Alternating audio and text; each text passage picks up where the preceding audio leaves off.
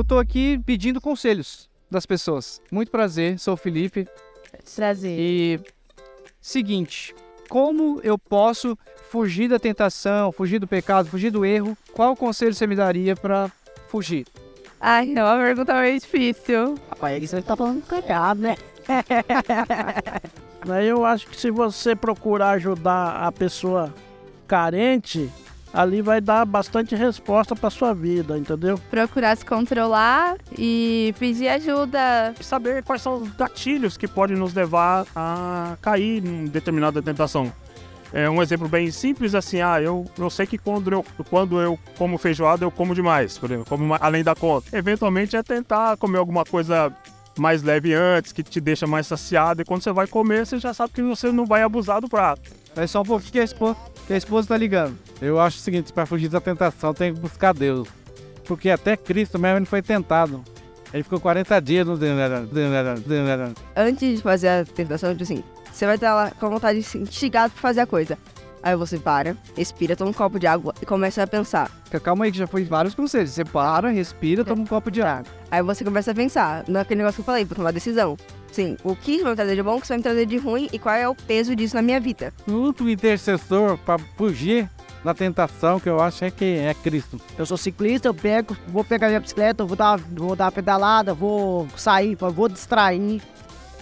Porque se a gente fica em casa, quanto mais intenção a gente tem, a gente vai acabar fazendo. Então, seu conselho é. Vai botar Ah, alguma coisa vai na rodar. cabeça, vai fazer alguma coisa. vai fazer alguma coisa. Entendi. Ocupa a mente.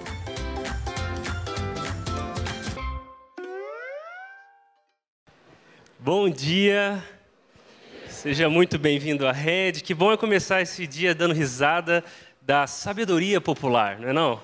É muito especial, nós estamos ah, felizes por te receber aqui. Ah, nós estamos no terceiro episódio dessa série que nós chamamos de Conselhos para a Vida.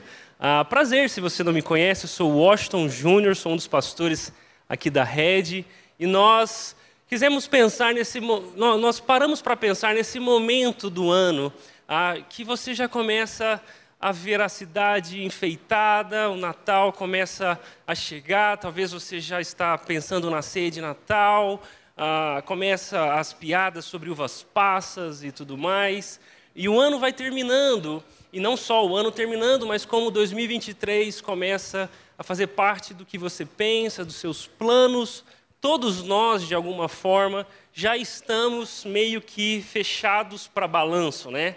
Talvez você já tenha pensado o que você quer fazer de diferente no ano que vem, quais sonhos, quais metas. Então, Conselhos para a Vida foi uma série que nós pensamos ah, em compartilhar com a igreja para te ajudar a conhecer a, a sabedoria bíblica, o lugar que a palavra de Deus deve ter no seu coração, na sua mente, nos seus planos, na sua vida. Por isso que nós estamos, ao longo desses, dessas semanas, lendo o livro de Provérbios, que é um livro escrito há centenas, há milhares de anos por Salomão e outros reis. O resultado final de uma perseguição pela sabedoria. O que é mais especial é porque o resultado desse livro não é só os conselhos populares de pessoas na praça, como a gente fez aqui, mas principalmente a verdade de Deus para fazer com que a sua vida seja exatamente a vida que Ele sonhou para você. Nós já falamos sobre a importância de tomar decisões sábias, nós também aprendemos semana passada sobre a, a importância, a beleza de cultivar boas amizades. Ah, e eu quero, de alguma forma, contribuir com essa sequência de conselhos para você, te mostrando algo muito especial dentro do livro de Provérbios. Porque a verdade ah, é que, nesse tempo de balanço que nós estamos fazendo da vida, é muito importante que a gente encontre os conselhos de como agir corretamente. Talvez você ah, está planejando o que você vai fazer e como pode dar certo aquilo que vo- você vai fazer em 2023, etc. Ah, porém, se nós estamos procurando a verdadeira sabedoria, nós precisamos confessar uma coisa.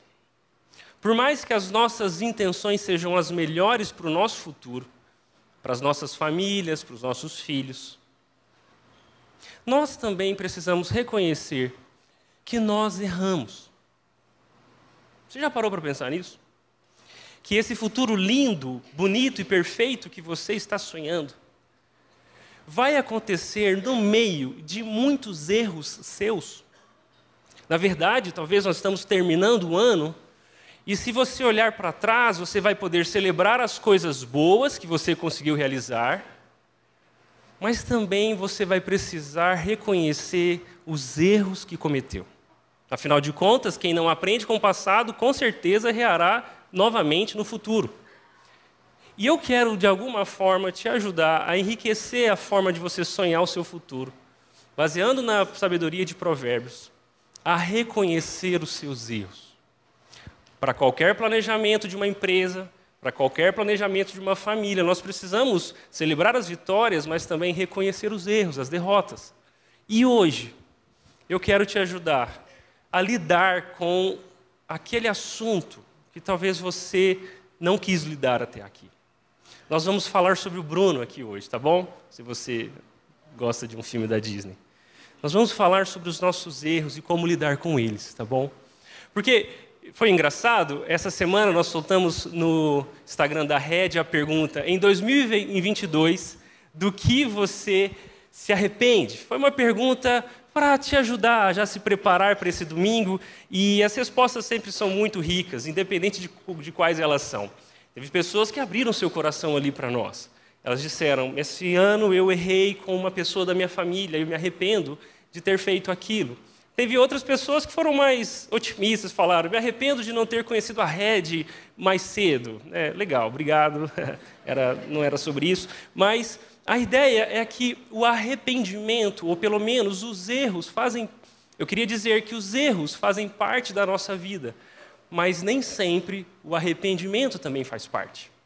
E é por isso que, se eu te perguntasse, a gente não quis lançar isso no Instagram porque talvez seria meio desconfortável, mas se eu te perguntasse aqui, quem te machucou em 2022, eu tenho certeza que você, com muita facilidade, começaria a listar as pessoas. É verdade? Ah, o meu pai me machucou, a minha mãe falou aquela coisa, o meu irmão, aquele cara, quando a gente conversou sobre política, tá bom? Não vou falar sobre isso. Ah, você com certeza listaria com facilidade pessoas que te machucaram, que te ofenderam esse ano. É verdade. Mas e se eu inverter a pergunta? E se eu te perguntar quem foi que você machucou em 2022? Será que a velocidade para começar essa lista seria a mesma? Será que você seria capaz de listar as pessoas que de alguma forma foram ofendidas, machucadas, entristecidas, constrangidas por causa de uma atitude sua, de uma palavra sua em 2022? Você percebe a diferença do nosso coração em contabilizar os erros que são cometidos contra nós e contabilizar os erros que nós cometemos contra as pessoas. É por isso que, se nós vamos falar sobre conselhos para uma vida sábia, eu preciso te ajudar a lidar com seus erros. E não só te ajudar a lidar com seus erros, mas te mostrar que todos nós vivemos com um coração que ama mais a si mesmo do que os outros. Independente do que você pensa sobre você. Fato é que a palavra de Deus nos diz que nós somos pecadores. E é por isso, para que a nossa vida seja conforme a que Deus sonhou para nós, que vasculhando o livro de Provérbios, eu me lembrei de, uns, de um dos, dos meus provérbios favoritos. É o que está escrito em Provérbios capítulo 28, verso 13, que diz o seguinte: quem oculta os seus pecados não prospera. Quem confessa e os abandona recebe misericórdia. O que mais me encanta em Provérbios, porque cada um desses versos é como uma cápsula que consegue concentrar muita sabedoria em poucas palavras. Eles são não só gotas, mas bombas de sabedoria encapsuladas em, em pequenas palavras. E para sermos honestos com Provérbios 22, 28, 13, nós precisamos ler ele ah, junto com o 14. Porque a linguagem de provérbios, ela não é só bela no seu significado, nas palavras que, elas, que eles usam, que, que o autor usa, mas também na estrutura, na forma.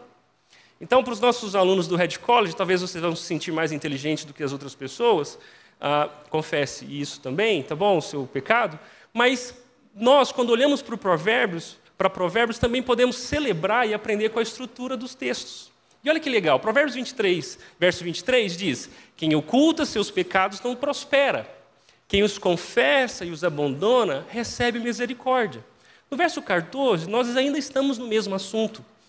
O autor está ensinando a mesma coisa através de palavras diferentes, e ele segue dizendo: Quem teme fazer o mal é feliz, mas quem endurece o coração cai em desgraça. Para você entender o que eu estou falando sobre estrutura, Perceba que a primeira linha, ela fala sobre a mesma coisa que a última linha, mas com palavras diferentes para você entender melhor. A primeira linha diz: quem oculta os seus pecados não prospera. A última linha diz: quem endurece o coração cai em desgraça. Percebe?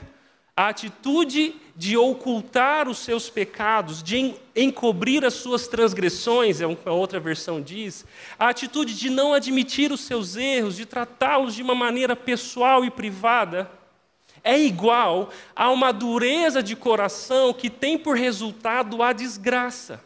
Não prosperar é igual cair em desgraça.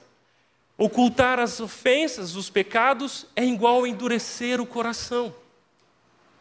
Da mesma forma, os versos do meio: quem os confessa e os abandona recebe misericórdia, porque quem teme fazer o mal é feliz. Percebe? Olha a beleza do que Salomão está nos ensinando. O fato de que nós erramos. Mas agora também a certeza de que há uma forma de consertar os nossos erros. Existe esperança para o dia seguinte, depois da tragédia das escolhas erradas que nós cometemos. E é sobre isso que eu quero falar com você. Qual é a coisa certa a ser feita depois que nós fazemos a coisa errada? Quando nós fazemos a coisa errada, o que é certo ser feito? Eu quero de alguma forma te mostrar como que a palavra de Deus te oferece um caminho de retorno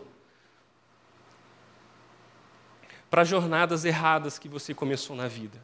Como é que Deus oferece esperança para pessoas como eu e você que erramos na vida? E é por isso que eu quero te dar hoje, a partir de Provérbios 28, 13, três conselhos para você vencer o pecado. Ah, pecado aqui, eu estou pensando tanto naquilo que nós fazemos, como também nas motivações que nos levam a fazer o que nós fazemos de errado.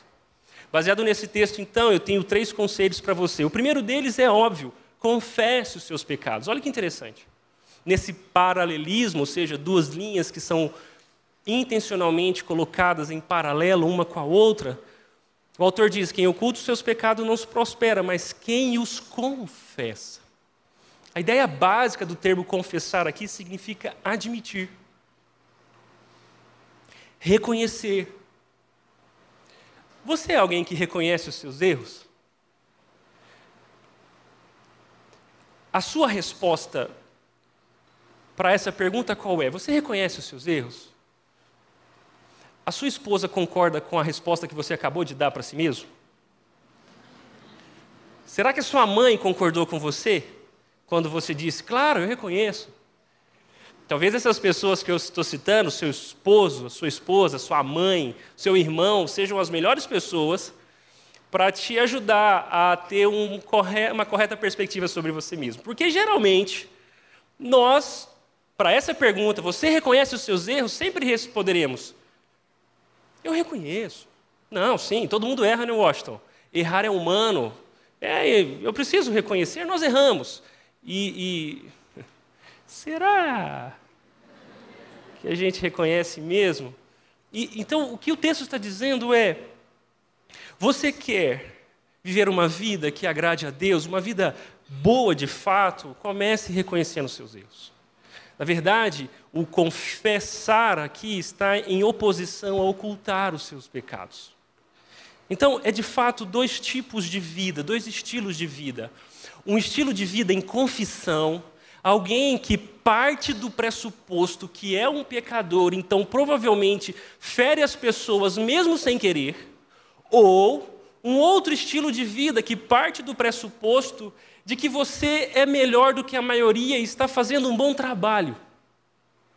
Biblicamente, aquele que conheceu a Deus, aquele que se rendeu a Jesus como seu Senhor e Salvador, ele não só confessa os seus pecados, como vive uma vida de confissão. A confissão é a marca do cristão. Algumas semanas atrás, nós estávamos batizando pessoas que decidiram contar para todo mundo, de uma maneira pública, dramática, ali através de uma piscina de água, que eles confessaram seus pecados. Eles reconheceram que são pecadores e que não merecem um relacionamento com Deus. E eles também ali naquele momento do batismo, do batismo, além de confessar os seus pecados, também confessaram a Jesus como seu Salvador. É mais do que um sentimento interno no coração.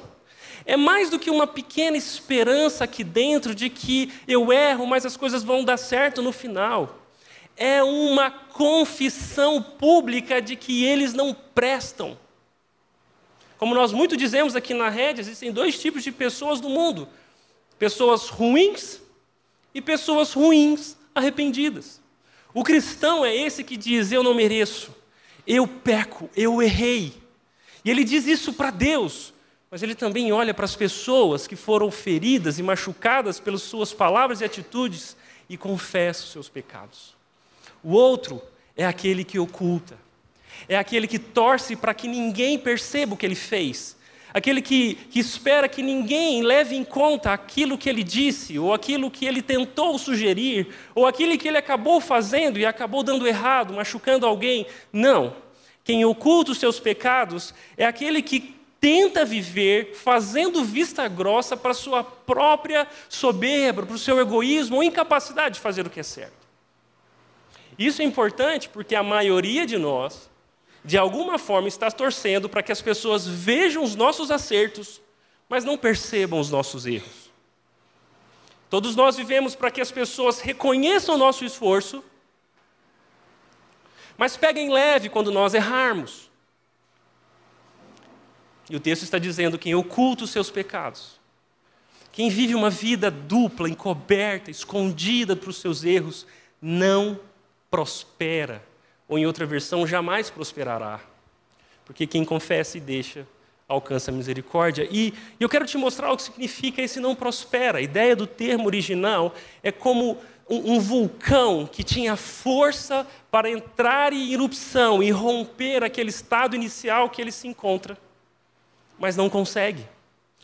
Talvez em termos mais modernos, quando o provérbio diz quem oculta os seus pecados não prospera, seria quem oculta, oculta os seus pecados vive travado, não sai do lugar, não tem força suficiente para mudar de vida, ou os seus planos, seus projetos, seus relacionamentos, as coisas que importam para essa pessoa não vão para frente. Você costuma usar esse tipo de, de vocabulário para se referir a si mesmo de vez em quando? Você se fez essa pergunta: por que, que as coisas não dão certo para mim?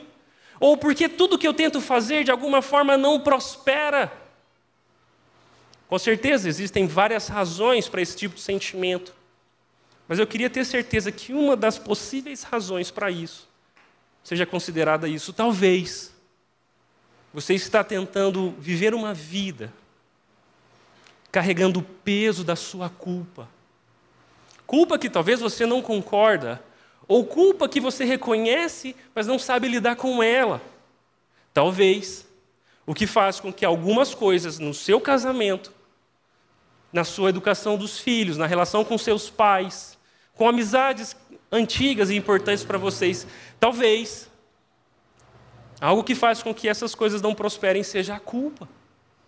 Na verdade, o ser humano, desde quando saiu do Éden, que pecou contra Deus, se rebelou contra o Criador para viver uma vida segundo os seus próprios é, desejos, os seus próprios anseios, ganhou de presente, por conta da sua atitude de pecado, a culpa. A culpa é como uma sombra que nos persegue, e independente de nós estamos, nós também a veremos, porque a culpa é aquilo que não cabe dentro do nosso peito, não tem como viver com ela. Mas de alguma forma, aquele que encobre os seus pecados, mantendo a culpa dentro do seu coração, a Bíblia está dizendo, não vai prosperar. Não terá força para romper esse estado e vencê-lo. Isso é interessante porque esse não prospera ou não prosperará pode se expressar através de sintomas muito comuns para a nossa vida. Muitos de nós vivemos rodeado de dúvidas, não conseguimos tomar decisões, não conseguimos é, vencer no casamento, não conseguimos restaurar relacionamentos, porque a culpa que está dentro do nosso coração por conta da nossa falta de confissão, nos vence de dúvida, nós estamos inseguros, nós não sabemos o que fazer, não existe clareza. Aquele que encobre as suas transgressões também conheceu o medo como o melhor amigo. Porque quem vive culpado anda como um foragido. Quantas vezes eu errei com a minha esposa e enquanto nós não conversávamos sobre aquilo, o meu sentimento foi de foragido dentro de casa. Quem é a pessoa que você não consegue olhar no olho mais? Quem é, que tipo de coisas você fez que faz com que a partir da, daquele momento a culpa te perseguisse no seu ambiente de trabalho, dentro de casa, dentro da família? A culpa é uma das coisas que faz com que a gente não prospere. O medo também. Pessoas que não confessam seus erros vivem com medo. Não voltam mais para o culto público, para a igreja, porque tem medo de alguém saber, ou de alguém ter sabido e agora encontrar essa pessoa. Talvez não volta para casa, talvez não quer ligar para o seu amigo. A culpa, o medo nos persegue. A vergonha também. Quantas vezes, na minha tarefa de conselheiro bíblico aqui na rede, Conheci pessoas que ainda não haviam confessado seus pecados e o que fazia com que essas pessoas não voltassem uma vida normal era a vergonha. Como olhar nos olhos do cônjuge que eu traí? Quando, como olhar para os meus filhos se eu traí a mãe deles? Como olhar para o pai da minha esposa se eu traí ela? Como voltar ao trabalho depois que eu fiz aquilo? Como orar se eu sei que Deus sabe o que só eu sei, a vergonha faz com que nós não prosperemos. Como é que, como, como que podemos viver assim? E tantos outros sintomas, como disfunções hormonais. Quem vive com culpa perde o apetite, perde o sono. E aí, é quando você para de comer, para de descansar, de, de ter uma vida normal, é normal que o seu corpo reaja, como, como o fundador da psicologia analista, Carl Jung, dizia, a, aquele que oculta as, os seus segredos tem a doença como recompensa. Muitos e muitas doenças estão relacionadas às questões emocionais e muitas questões emocionais têm a ver com culta, com, com culpas ocultas, com pecados encobertos. E nós estamos acreditando que é só uma fase, que é só mudar alguns hábitos, é só ir para a academia e comer bem. Mas deixa eu dizer uma coisa para você: enquanto a sua culpa não for confessada, Faça a matrícula na academia que você quiser, come só alface a partir de agora e procure um bom médico. Você continuará doente. São vários sintomas. A própria depressão, que é um tabu falar de depressão dentro da igreja, mas sem sombra de, de dúvidas, eu quero dizer que muito dos desdobramentos emocionais relacionados à depressão, que é uma coisa muito grande, talvez começaram em relacionamentos quebrados pelos nossos pecados, que não foram confessados, não houveram reconciliações, tornaram o nosso coração amargurado, extremamente triste, desencadeou em disfunções hormonais, que é, gerou transtornos significativos, mas no início, plan, a semente inicial de todo esse desdobramento não é uma patologia física. É um coração que ocultou seus pecados e não reconheceu esse problema. A perda do apetite, a ansiedade. Por que será que nós somos uma geração tão, tão ansiosa? Com certeza. No meio de tantos fatores também existe essa realidade de que lidar com, com questões inacabadas dentro do seu coração faz com que a vida seja muito mais tensa. Nós procuramos tanto paz, porque nós estamos correndo o tempo todo da dor. E confessar os nossos pecados é algo extremamente doloroso. E por fugir da dor, nós queremos encontrar paz sem passar pelo caminho obrigatório que é a dor da confissão. E esses sintomas, eles só acumulam. E mais, pensando nesse texto de Provérbios 28, 13, aquele que não confessa as suas culpas não só prospera, como também é alguém que não acredita que confessar os seus erros dará certo. Muitos de nós não confessamos os nossos erros porque acreditamos, acreditamos completamente que se nós falarmos aquilo para aquela pessoa, a vida acabará. O casamento virá embora, a família será destruída, a relação com os pais nunca mais será a mesma, os meus filhos serão traumatizados. Mas deixa eu dizer uma coisa: uma das consequências ou de uns sintomas naturais da dureza de coração é a incredulidade, porque nós não cremos que Deus pode fazer algo bom, até mesmo com as coisas ruins que nós fazemos. Então, com certeza, o duro de coração que não confessa também é um incrédulo, alguém que não crê no poder de Deus de restaurar toda e qualquer coisa. É por isso que, olhando para essa realidade, eu me lembrei do Salmo 32, o Salmo de Davi, que ele escreveu ali, logo em seguida, quando confessa aquele terrível pecado que ele basicamente estrupou uma mulher, mandou matar o seu o, o marido daquela mulher. Ele estava vivendo dias de ocultar a sua culpa. E olha o que ele disse: ele disse no Salmo 132: Enquanto me recusei a confessar o meu pecado, meu corpo definhou e eu gemia o dia inteiro. Não eram as pressões do trabalho, não era a vida complexa lá fora, não era a dificuldade de, de, cuidar dos seus filhos, não era uma fase na vida, na história de Davi, enquanto ele recusou a confessar o seu pecado, o seu corpo definhou e ele gemia o dia inteiro. De, de dia e noite, ele se refere a Deus: a tua mão pesava sobre mim, minha força evaporou como a água no calor do verão. Você já experimentou isso? Você sente isso hoje? De que existe algo errado com você, parece que o céu está de bronze, Deus não fala com você, você não sente mais aquela alegria, você não está mais em paz. Na história de Davi, ele diz que a mão de Deus pesava sobre ele, e isso não é uma atitude de Deus necessariamente ruim. O que eu acho mais interessante é que nós mudamos os nossos assuntos com Deus. Nós falamos sobre as coisas que queremos, sobre as coisas que deram erradas, sobre as pessoas, as pessoas ruins da nossa vida, sobre os nossos sonhos, mas o assunto de Deus conosco não muda. Enquanto nós estamos metralhando Deus com assuntos diferentes, Deus está falando conosco uma coisa só: Filho, me dá o seu coração.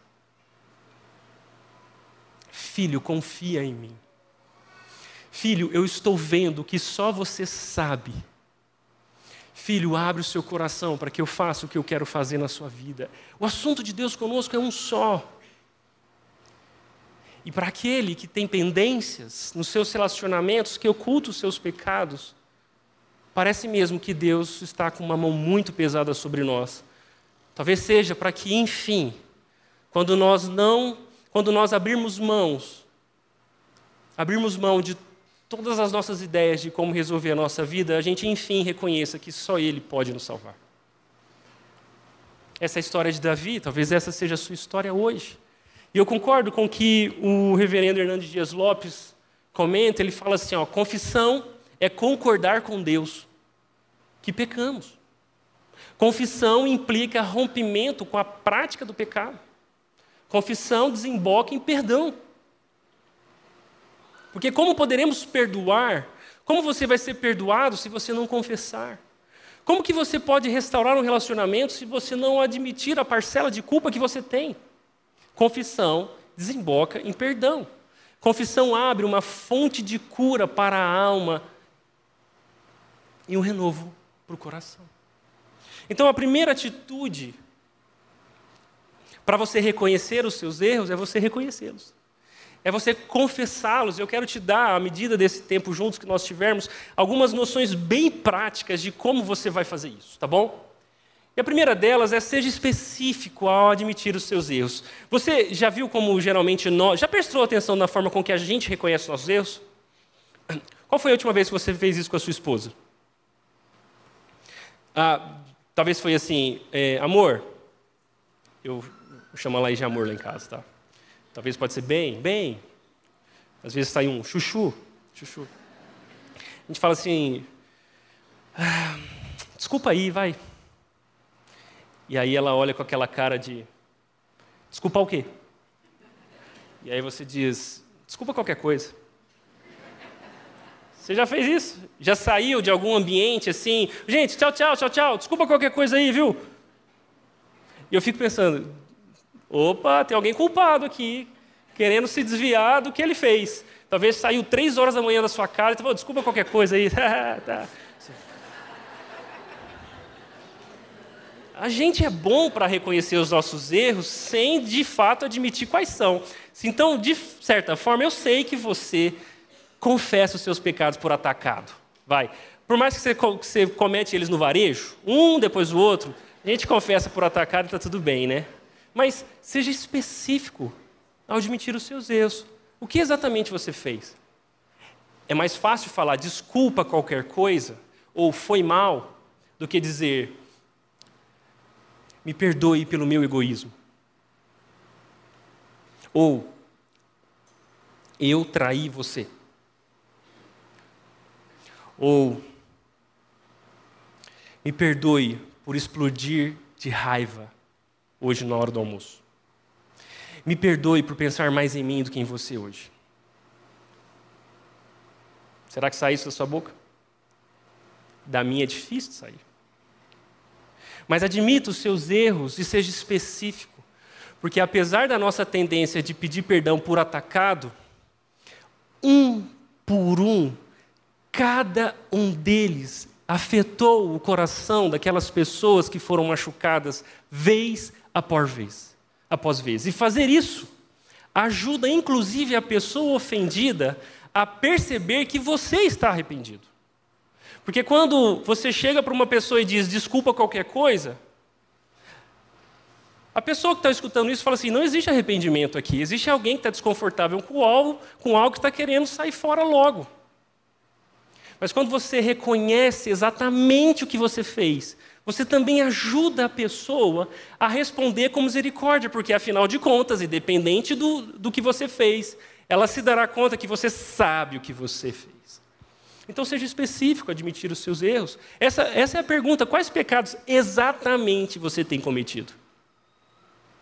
A gente precisa aprender a dar nome aos nossos pecados. A Bíblia tem uma lista deles. Mas por que, que nós não usamos, nós não chamamos de pecar, o pecado pelo nome, como a palavra de Deus nos ensina? Talvez seja porque nós não queremos admiti-los. Então aprenda a reconhecer exatamente o que você fez, o que você falou e por que falou. Isso é bom para você, porque ajuda você a não ser tão duro de coração. Isso também é bom para a pessoa que é ofendida, porque isso ajuda ela a te perdoar. Porque ela, ela pode reconhecer que você realmente quer resolver aquela história. Uma segunda dica é inclua todos os interessados. Talvez você é um, um, pai de família, uma mãe de família, no almoço explodiu com todo mundo. Chegou o marido, chegou o filho, chegou o filho pequeno, chegou o peixe, xingou o cachorro, xingou a mãe do marido. Salvou para todo mundo. Todo mundo saiu triste, cada um para o seu quarto. Aí você é muito crente, Jesus falou no seu coração e você quis reconhecer. Aí você vai para a filha mais pequenininha, de dois anos, e fala: Filha, me perdoe pelo que eu fiz no almoço. Todo mundo saiu machucado. Aqui os personagens são hipotéticos, tá? não estou falando da minha família, não, tá bom? Hipotéticos.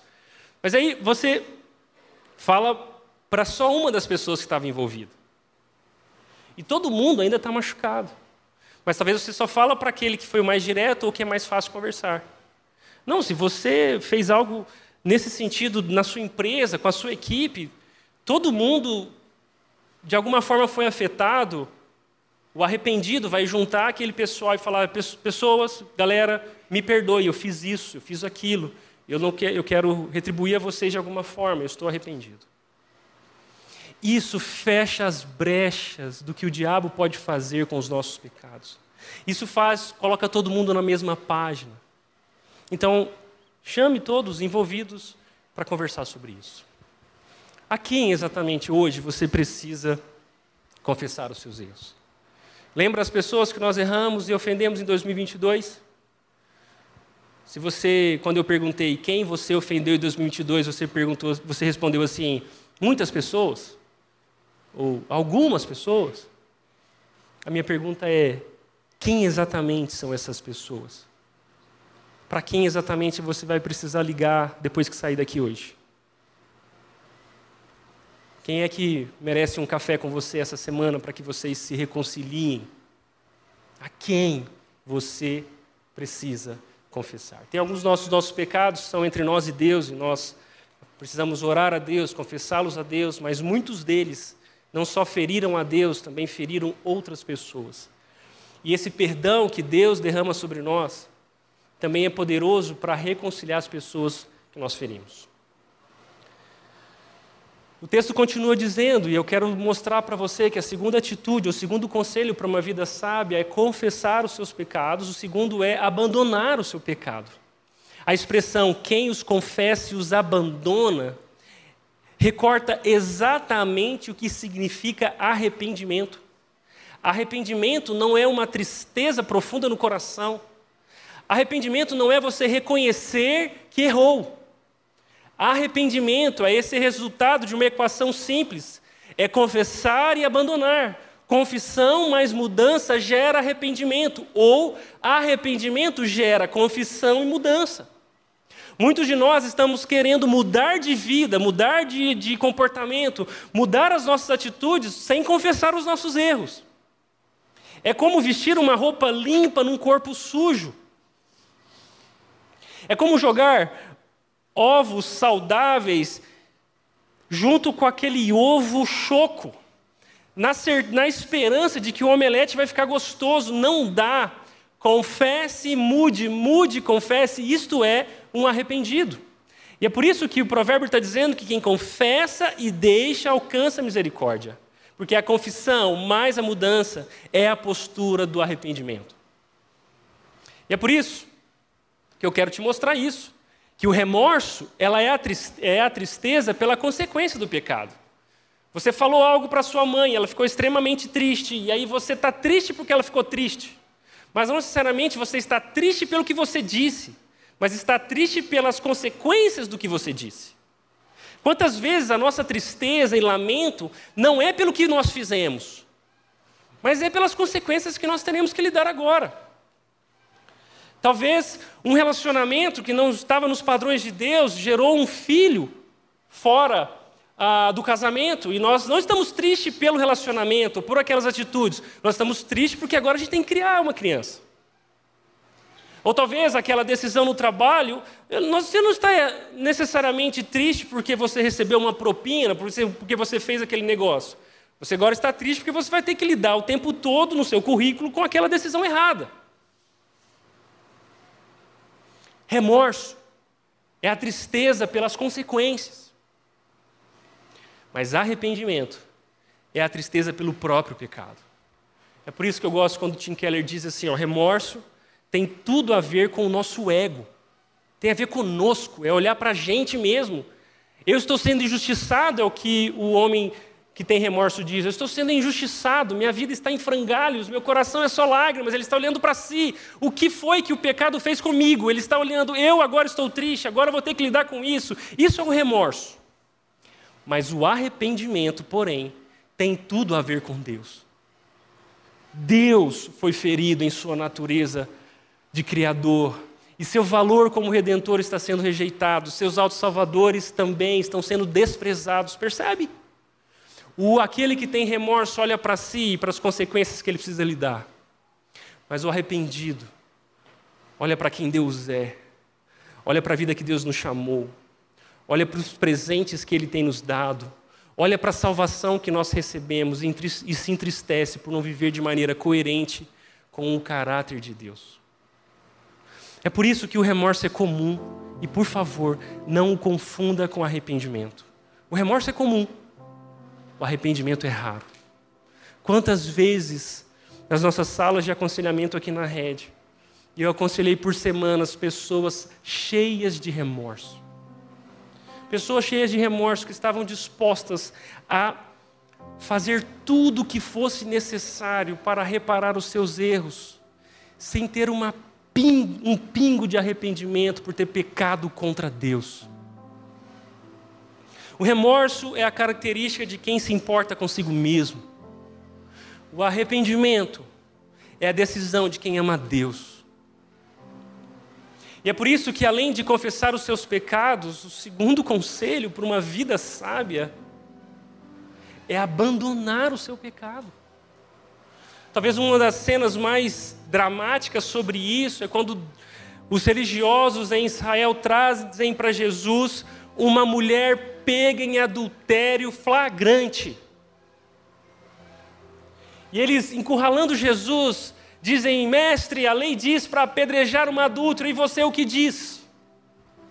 Jesus, respira fundo, começa a desenhar no chão, olha para os acusadores e diz: aquele que não tem pecado,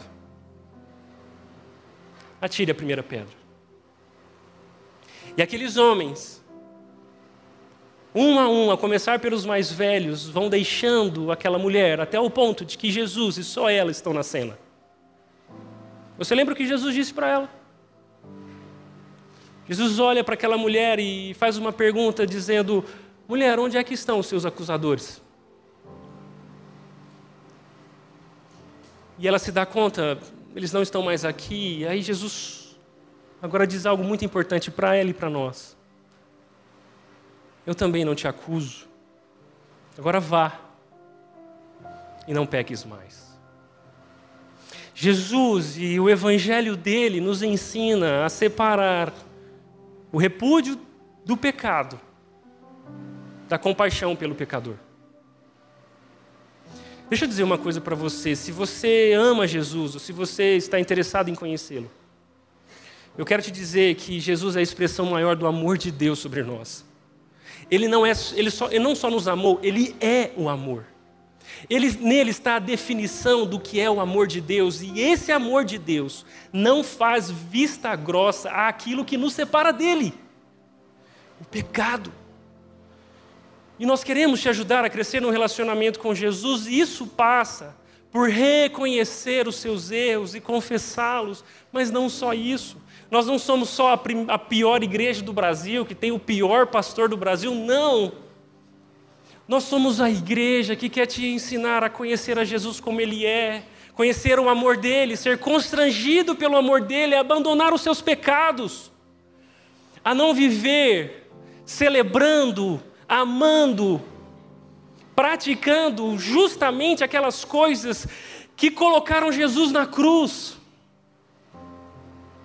Por isso, ao, além de confessar os seus pecados, por favor, Tome uma decisão hoje de abandoná-los. Como alguém que se arrependeu de ofender a Deus. Como alguém que se arrependeu de uma vida incoerente com essa graça de Deus que superabundou sobre nós. E justamente por isso. Quando você estiver confessando os seus erros e conversando com aquela pessoa com quem você ah, que você feriu, evite o si, o mais talvez, você conhece essas palavras? Lembra? Tá bom, amor, eu reconheço, eu realmente, eu não me pensei em você, mas se você tivesse também sido mais clara, eu poderia ter levado o lixo. Só lá em casa? Não, é realmente, eu errei, mas você também não ajudou, né? Percebe?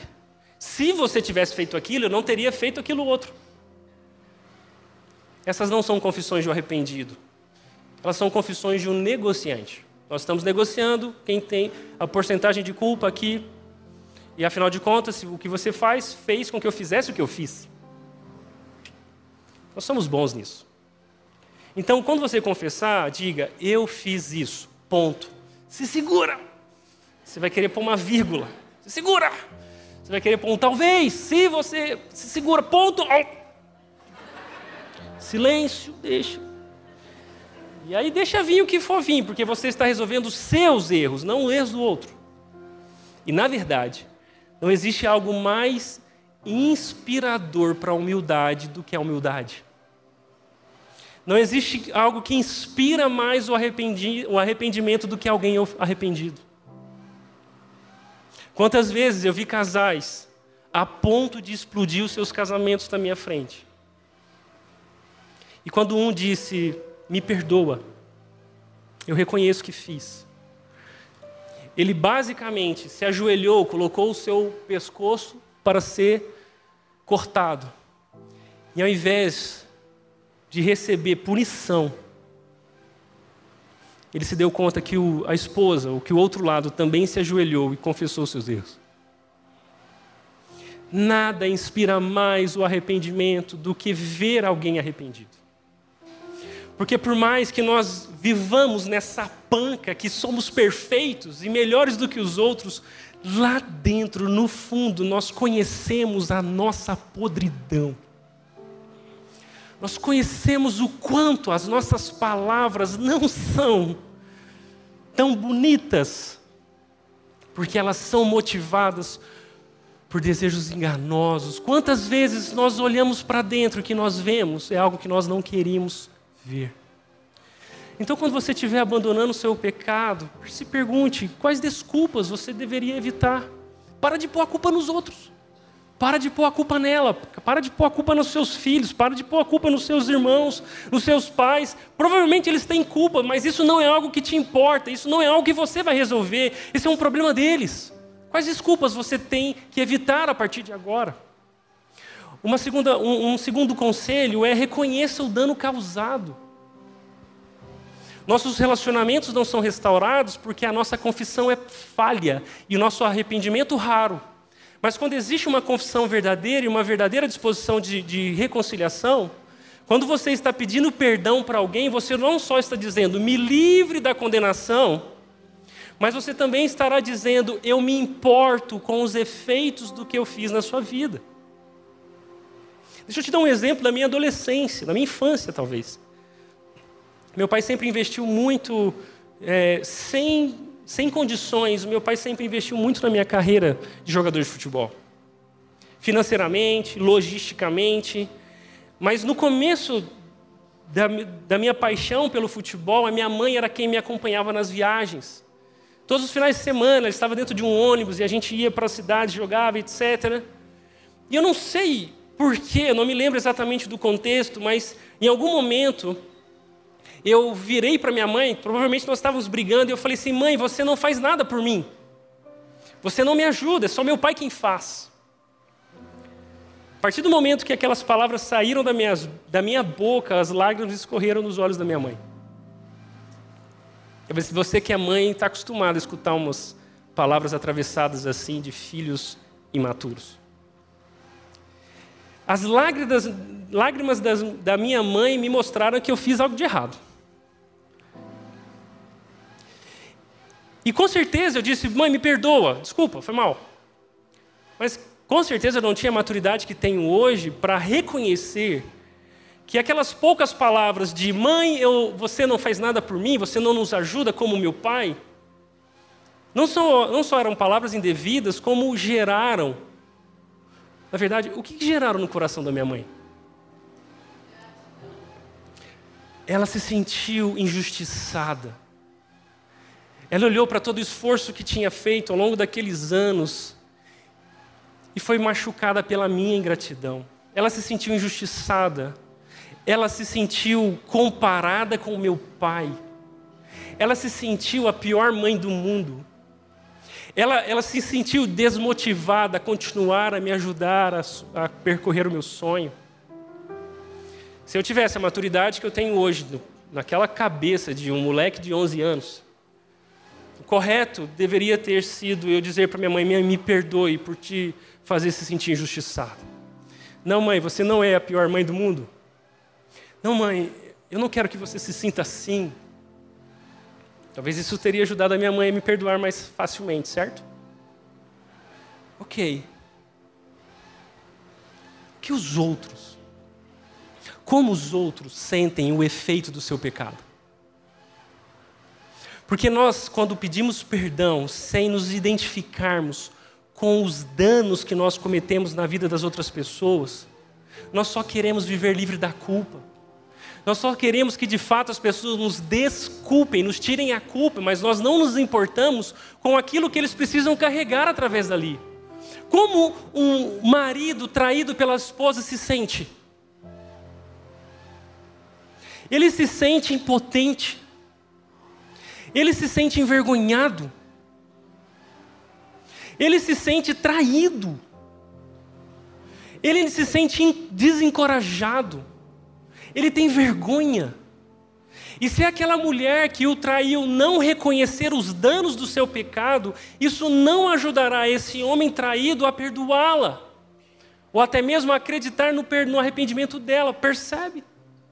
como a sua mãe se sente diante do que você fez, diante do que você falou, como seus filhos estão se sentindo depois daquilo que você fez com eles, percebe? O arrependimento é essa marca de uma pessoa disposta a reparar os seus erros, que se importa com o outro. Então evite o se, o mais, o talvez, reconheça o dano causado e mude o seu comportamento.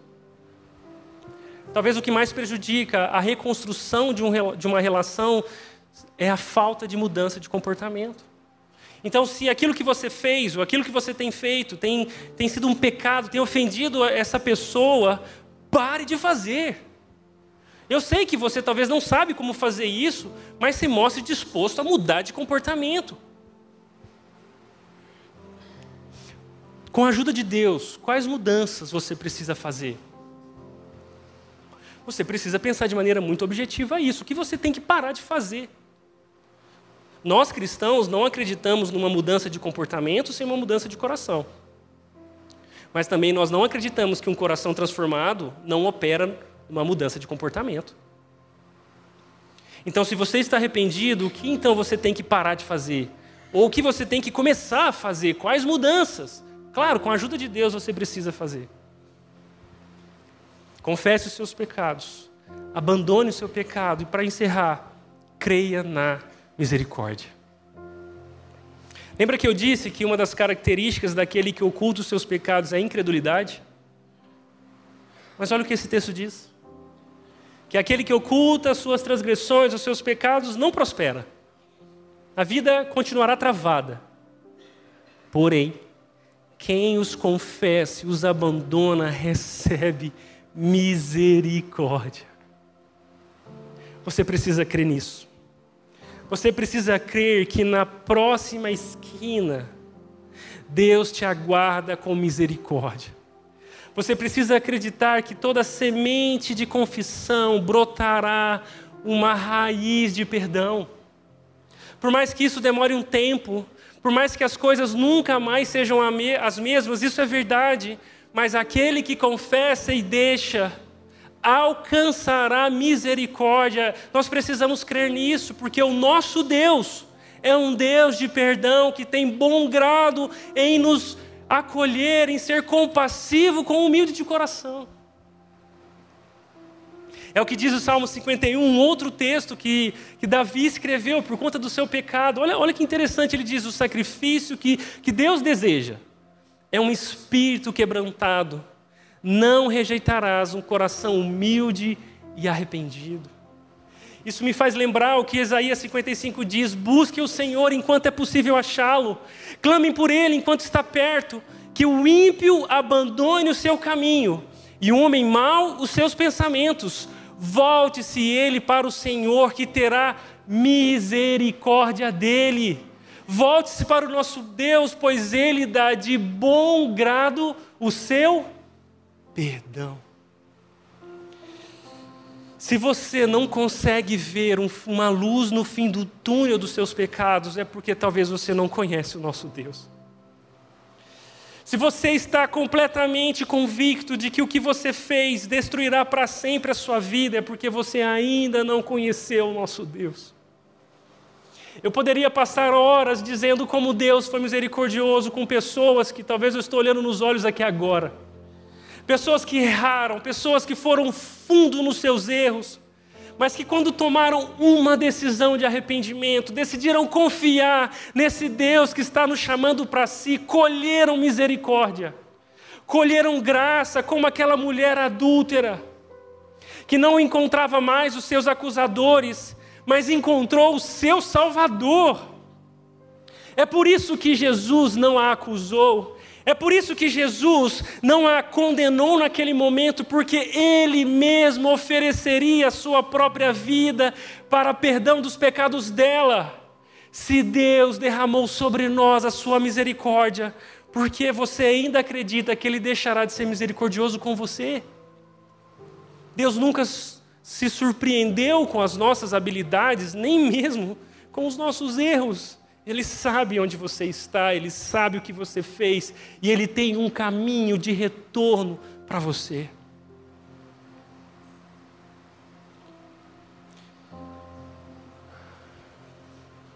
A promessa é de que aqueles que buscam ao Senhor enquanto ele pode, enquanto é possível achá-lo, sempre encontrarão a sua misericórdia e o seu de bom grado perdão.